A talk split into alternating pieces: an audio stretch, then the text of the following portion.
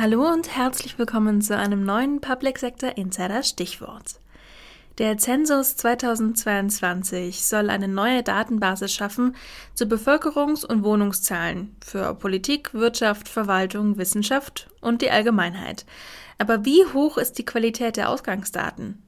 Und wie werden die verarbeitet? Unser Chefredakteur Uwe Proll hat beim Präsidenten des Statistischen Bundesamts Dr. Georg Thiel nachgefragt. Lieber Herr Dr. Thiel, ganz herzlich willkommen erst einmal zu diesem Gespräch. Ja, vielen Dank, dass Sie Gelegenheit geben, dass wir über den Zensus reden können.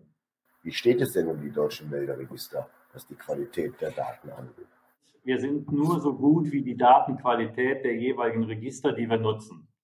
Da hat sich aber bei den Melderegistern schon in den letzten, wir sind ja auf einem längeren Weg, der fast schon 15 Jahre jetzt geht, hat sich sehr viel getan. Die Qualität der Melderegister ist wesentlich besser geworden. Und insofern können wir hier gut drauf aufbauen.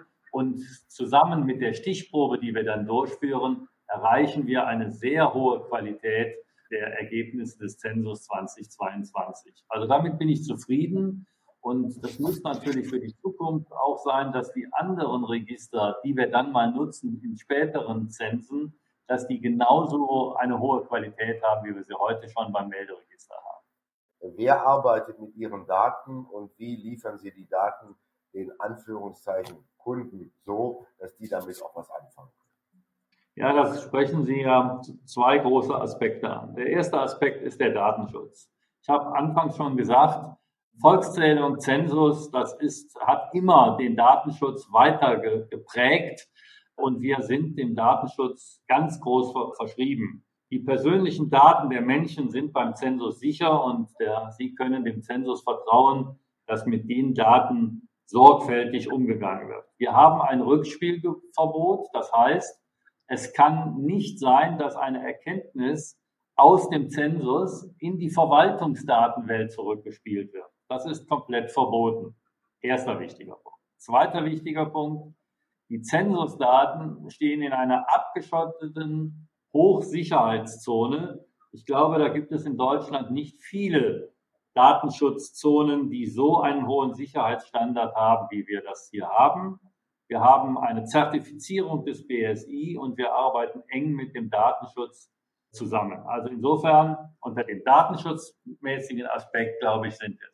Wo wir, glaube ich, besser werden können wie 2011, ist, wie werden die, die Zahlen jetzt bereitgestellt? Das heißt in unserem Fachterminus, welche Auswertungsdaten gibt es und wie werden die den Entscheidungsträgern der Gesellschaft, der Politik zur Verfügung gestellt. Wir brauchen vom Stichtag 15. Mai dieses, dieses Jahres, brauchen wir rund 18 Monate, bis alle Daten veröffentlicht werden können. Das geschieht dies, diesmal anders als beim letzten Mal. Wir werden die Daten einmalig alle zur Verfügung stellen. Beim letzten Mal waren das einzelne Pakete. Äh, andere Länder sind völlig registergestützt. Auch Ihr Anliegen ist eine weitere Digitalisierung. Meine Frage mit Blick auf 2031 und weitere äh, mögliche statistische Erhebungen. Welche Rolle spielt in Zukunft dabei künstliche Intelligenz? Wir haben, wie alle Digitalisierungsoptionen, wird natürlich auch die künstliche Intelligenz eine Rolle spielen. Die spielt heute schon eine Rolle. Viele Dinge der Plausibilisierung werden automatisiert mit entsprechenden äh, Vorkehrungen durchgeführt. Und das wird natürlich immer weiter beobachtet von uns, was wir da tun können.